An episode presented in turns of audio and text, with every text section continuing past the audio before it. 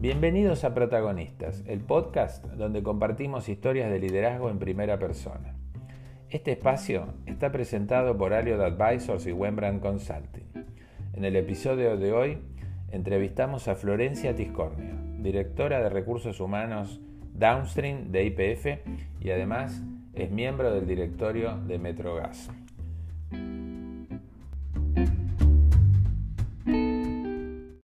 Bienvenida Florencia, muchas gracias por estar con nosotros y, compartir estos minutos. Vamos a tratar de sacar todo lo que podamos de tu conocimiento y experiencia. Contanos, por favor, un poco, un poco de tu vida profesional, cómo llegaste a donde estás, las posiciones que estás ocupando, que son realmente muy relevantes. Bueno, primero, gracias por la invitación a formar parte de este espacio y que podamos conversar un ratito. Em, contarte acerca de mí, voy a empezar primero contando que soy mamá, tengo mamá de, dos adolescentes, lo cual también es todo un periodo de, aprendizaje y un desafío que, estoy transitando, además del de la cuarentena y además del laboral. Eh, soy licenciada en economía, tengo un máster en administración de empresas y arranqué mi, mi carrera profesional allá cuando tenía 21 años. Primero trabajé en, ese momento era cablevisión eh, solamente, no, no, solamente se dedicaba a lo que era televisión por cable y fue como mi primera experiencia laboral haciendo de todo un poco y bueno, y después ya casi desarrollé mi gran parte de mi carrera profesional en PricewaterhouseCoopers, en donde siempre cuento que arranqué como con la expectativa de ejercer de licenciada en economía, haciendo estudios de inversiones y, más financieros y el destino hizo que, mi mundo no sea por ese lado, que me metiera poco a poco en el mundo de, de los procesos, la organización, el talento y finalmente este, me termino metiendo de lleno en el mundo de recursos humanos, así que hace, puedo decir que hace 20, 25 años que me dedico al mundo de, los recursos humanos. Desde hace ocho años aproximadamente que, ya me sumé a, IPF. También empecé al revés, arranqué primero en consultoría y después opté por, por sumarme a la línea y tener la experiencia desde el otro lado del, mostrador, con lo cual en ese sentido me siento como muy realizada por haber tenido la oportunidad de, conocer y, desempeñarme y, desarrollarme en esos dos roles distintos, aunque complementarios muchas veces.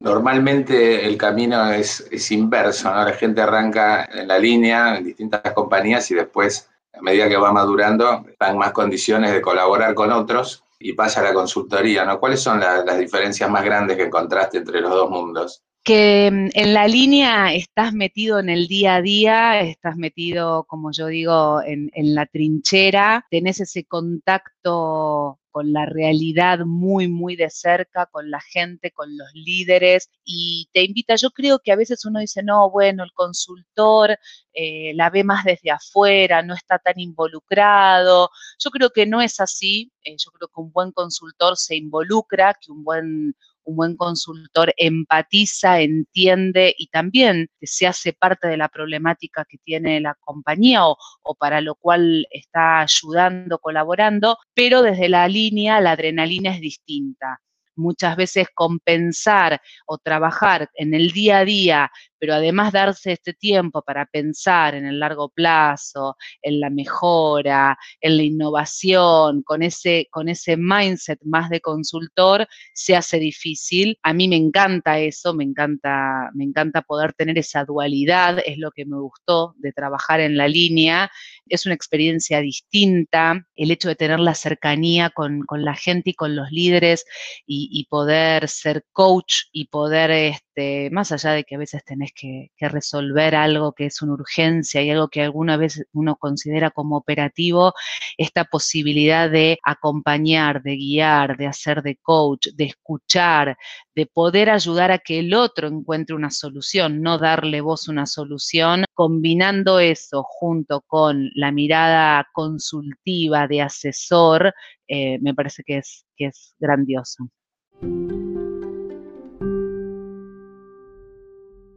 Finalmente llegaste hace ocho años, dijiste aproximadamente a IPF. ¿En tu vida te imaginaste pasar por una pandemia, ni en IPF ni en ninguna otra parte? No, claramente. ¿Cómo están llevando esto hoy? Aunque ya más o menos después de todos estos meses ya hemos adquirido un buen training, ¿no? Pero del comienzo ahora me imagino que habrán ido aprendiendo un montón de cosas sobre la marcha.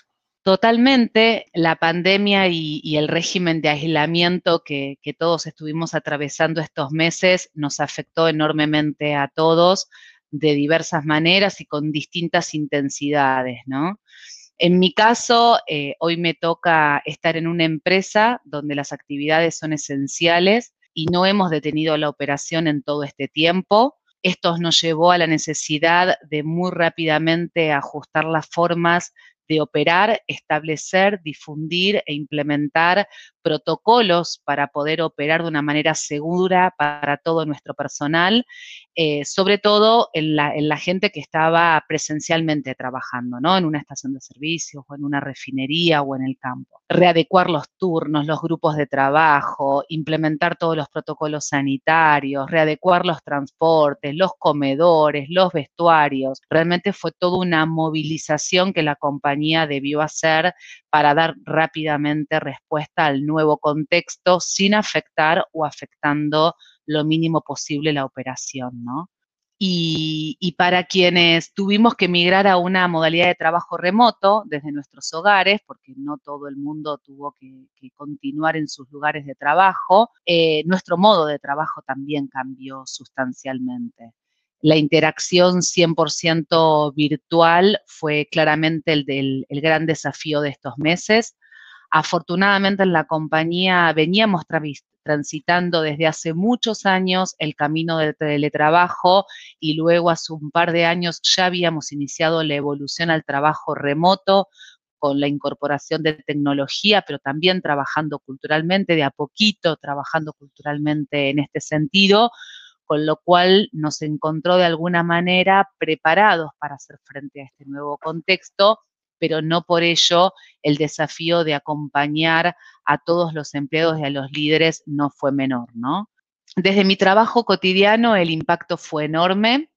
Eh, primero porque fue lo inmediato y lo urgente lo que pasó a ser la agenda del día a día, del minuto a minuto, y en ese momento, cuando inicia la, cuarentena ya por, fines de marzo, eh, yo ocupaba una posición distinta a la que estoy hoy. Yo era la directora del, Centro de Expertise de Recursos Humanos, que era un rol más de gobierno, más de, de especialistas, mirando un poco más el mediano plazo y el largo plazo, con lo cual el cimbronazo fue fuertísimo, porque de repente hablar de mediano plazo no te digo de largo, de mediano plazo era nada, totalmente este, irreal, ¿no? Con lo cual, bueno, eh, con, con, todo el equipo del centro de expertise y especialmente con mucha, mucha comunicación entre todo el equipo y mucha sincronización del equipo, pusimos manos a la obra en poder definir qué acciones o qué procesos íbamos a continuar y qué íbamos a poner en stand-by empezamos a repensar este, cuáles eran los procesos críticos de gestión de personas que teníamos y cómo los íbamos a adecuar a la nueva forma de trabajo que se nos estaba planteando. Tuvimos que repriorizar este, toda la agenda de las de acciones que teníamos planificadas para el año y por sobre todo tuvimos que también definir y jugarnos en decidir qué acciones íbamos a seguir manteniendo en este contexto. Porque era como que parar y poner el freno de mano era quizás hasta lo, más, no sé si lo más simple, pero como lo más natural, ¿no? Bueno, paremos todo, foco en mantener la operación, todo el resto no hacemos más nada, ¿no? Hubiese sido como la solución, eh, diríamos, más, más rápida, pero sin embargo nos desafiamos a pensar también qué cosas tenemos que continuar, qué cosas decidimos que vamos a continuar y cómo las vamos a hacer. Por ejemplo, eh, a inicios del año habíamos largado la edición 2020 de nuestros programas de liderazgo. Estaban en curso, era un programa de todo el año, y decidimos continuarlos rápidamente el equipo junto con nuestros socios, que son los que, con los quienes trabajamos nuestros programas de líderes, distintas universidades o consultores, rápidamente migramos a una modalidad virtual todos nuestros programas eh, y obviamente con, con tiempos más ajustados, pero fueron programas que decidimos continuar. ¿Para qué? Para acompañar a nuestros líderes en este momento, al menos los que estaban transitando este programa, para estar cerca de ellos y escuchar qué era lo que les estaba pasando y también para dar sentido de continuidad y de futuro, ¿no? Y que, la cuarentena y la pandemia eh, no era un, bueno, acá se terminó todo, no, ok, lo tenemos que atravesar, pero hay un futuro, ¿sí? Y hay algo en lo cual tenemos que pensar y estar preparados para, para esto y para todo lo que se va a venir, ¿no? Entonces, bueno, yo creo que eso fue como como lo que nos tocó vivir en este tiempo y lo que me tocó vivir en este tiempo. Bueno, sí, el, show debe continuar, ¿no? Y este, tener una perspectiva de futuro claramente te, hace, te ayuda a pasar los malos momentos del presente. ¿Qué sentís que aprendiste como líder en, este, en estos siete, ocho meses tan especiales? Bueno, a ver, por un lado creo que de vuelta, ¿no? La pandemia, el aislamiento eh, nos exigió mirar y mirarnos desde otra perspectiva. La compañía tiene que seguir operando, tiene que seguir dando los mejores resultados que, puede. Y yo creo que la clave fue y es la agilidad en la respuesta. El trabajo multidisciplinario y colaborativo la comunicación fluida y cercana y el liderazgo puesto en acción. Por un lado, creo que el rol del líder y de los líderes eh, fue clave durante todo este, este periodo y es clave y lo sigue siendo y lo será, poder tener líderes que, que motoricen el cuidado de la salud de nuestros colaboradores, eh, ya sea de los colaboradores que están en la operación o de los colaboradores que están en, sus casas. Quizás antes hablar de este tema, sí, obviamente lo hablamos, pero pasó a ser parte de la agenda del líder cuidar la salud de sus equipos, con lo cual eso también fue todo, todo un aprendizaje gestionar el bienestar general de nuestros empleados y cuando hablo, del bienestar, hablo de la salud emocional, y la salud emocional pasa a estar en el centro de la escena. Con lo cual, otro aprendizaje fue cómo acompañar a los líderes a aprender a gestionar las emociones propias y las emociones de sus equipos. Y yo creo que este fue uno de los grandes aprendizajes también. Obviamente, la compañía puso en acción distintas acciones para, poder contribuir y acompañar a nuestros colaboradores, acercando charlas con expertos, eh, videos de colaboradores que compartían su experiencia, conversaciones virtuales con los líderes de la compañía, eh, fomentar espacios de encuentros virtuales más allá de los laborales entre los equipos, compartir un café, una charla informal, pero sobre todo fue el desafío y el aprender a trabajar en el mindset y en las capacidades de nuestros líderes para trabajar con equipos virtuales, cosa que no estábamos acostumbrados, ¿no? En una compañía tan emblemática, tan importante para la economía nacional, conviven muchos negocios distintos. ¿Cómo el Departamento de Recursos Humanos contribuye con negocios tan distintos? Suelen estar eh, focalizados por especialidad, rotan para lograr mayor expertise en los distintos negocios. ¿Cómo, cómo es el approach en general?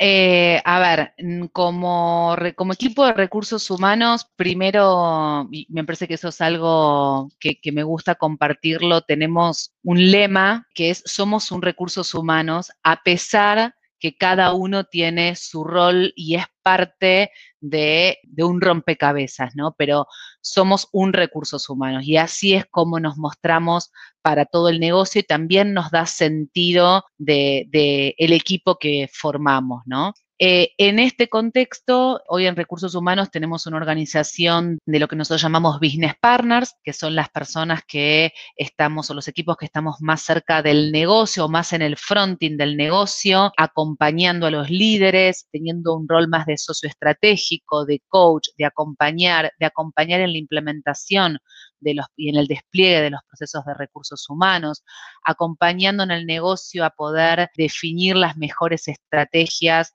de organización y personas de acuerdo a sus necesidades particulares y articulando fuertemente con las áreas de el centro de soluciones y servicios y el centro de expertise, ¿no? que son este, las dos áreas más transversales que tenemos y que son aquellos que nos, acompañan diseñando soluciones este, especialistas, mejorando continuamente nuestros procesos y también ejecutando las este, actividades más transaccionales como ser eh, administración de personal, nómina, gestión de viajes, etcétera, ¿no? Pero son todas funciones complementarias y, básicamente la diversidad de, negocios lo atendemos justamente a través de los business partners que están más dedicados a identificar la necesidad del negocio, entender el plan estratégico del negocio y luego compartir con el centro de expertise o con el centro de servicios cuáles son esas necesidades y construir juntos este, soluciones o propuestas para el negocio. Tenemos procesos que son más transversales, como por ejemplo nuestro proceso de performance es un proceso transversal, eso nos garantiza de alguna manera transparencia, este, poder medir al talento con una misma vara y también de algún modo eh, poder tener la flexibilidad para que el talento se mueva independientemente de, los negocios a los cuales, en los cuales está trabajando. Y hay otros procesos que quizás o, acciones que son más orientadas a las propias necesidades de cada negocio.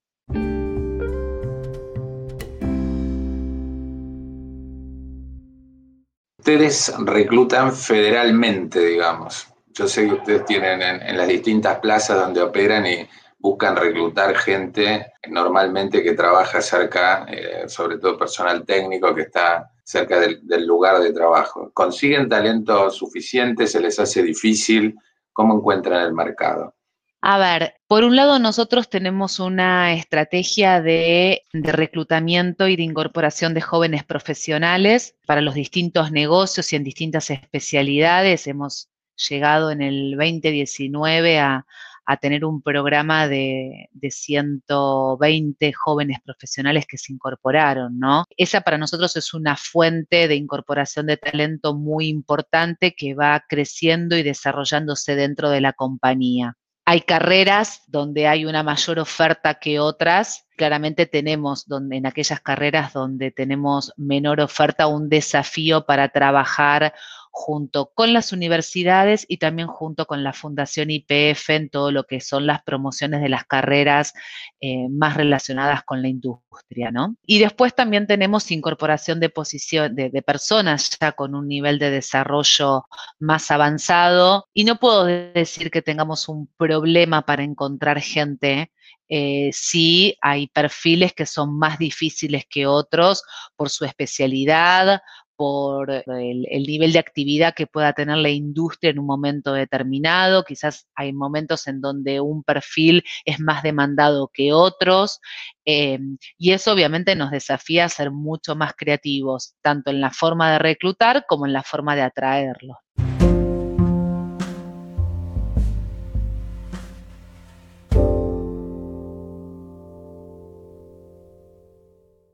Florencia, contame, ¿qué crees que de todo esto va a subsistir? ¿Qué prácticas se van a mantener de estas cosas que hemos aprendido nuevas en esta pandemia? A ver, creo que mm, las nuevas formas de trabajo vinieron para quedarse y eh, todo, esto que hemos atravesado estos meses de trabajar desde nuestras casas eh, nos ha demostrado que se puede trabajar de una manera distinta, que como siempre los extremos no son buenos, pero que podemos aprender mucho de lo que vivimos y mantenerlo y mejorarlo.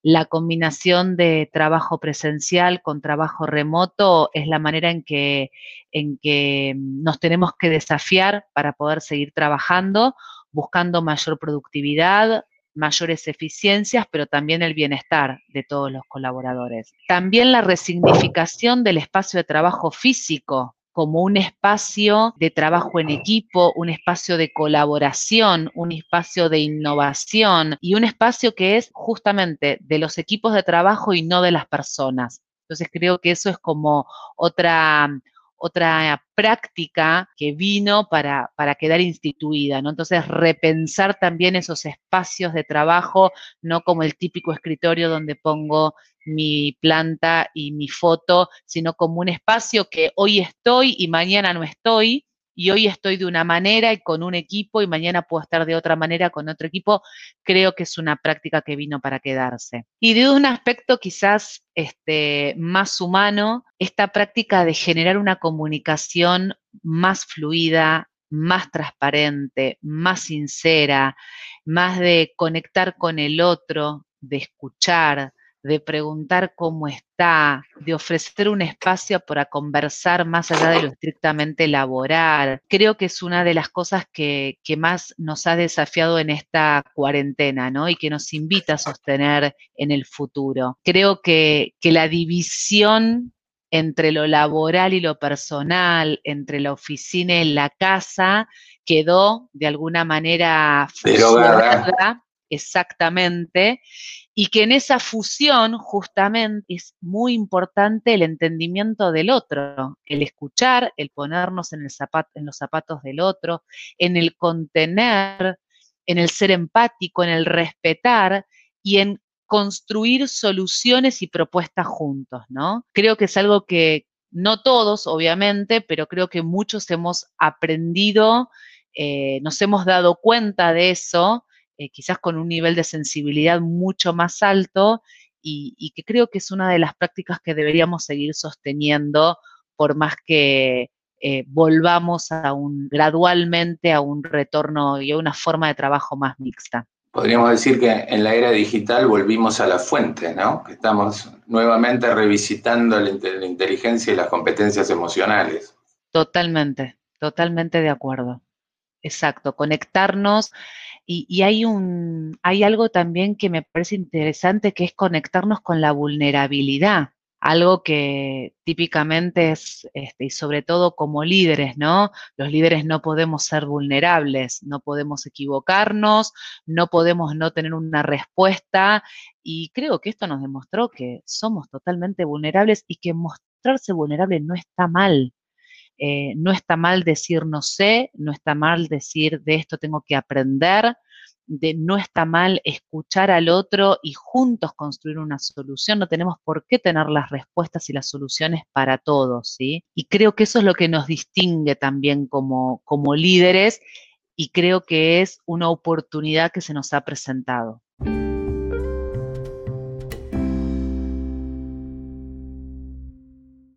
Florencia, muchísimas gracias. Ha sido realmente muy interesante todo lo que compartiste. Eh, gracias nuevamente por tu tiempo. Esperamos tenerte de vuelta y que mucha gente aproveche este podcast para poder aprender y con todos los conceptos que nos has dicho hoy. Bueno, muchas gracias. La pasé muy bien y me gustó mucho este espacio para, para, poder compartir desde esto, ¿no? Desde lo que a uno le pasa y desde lo que uno, uno siente. Así que bueno, muchísimas gracias. Esto fue todo por hoy. No se pierdan el próximo episodio de Protagonistas, donde seguiremos conociendo a quienes hacen la realidad de todos los días en esta época tan desafiante. Los invitamos a seguirnos en Spotify y en Apple Podcast y en nuestras redes sociales. Protagonistas está presentado por Wembrand Consulting Aliot Advisor y es producido por Malu Ceballos. Hasta la próxima y muchísimas gracias.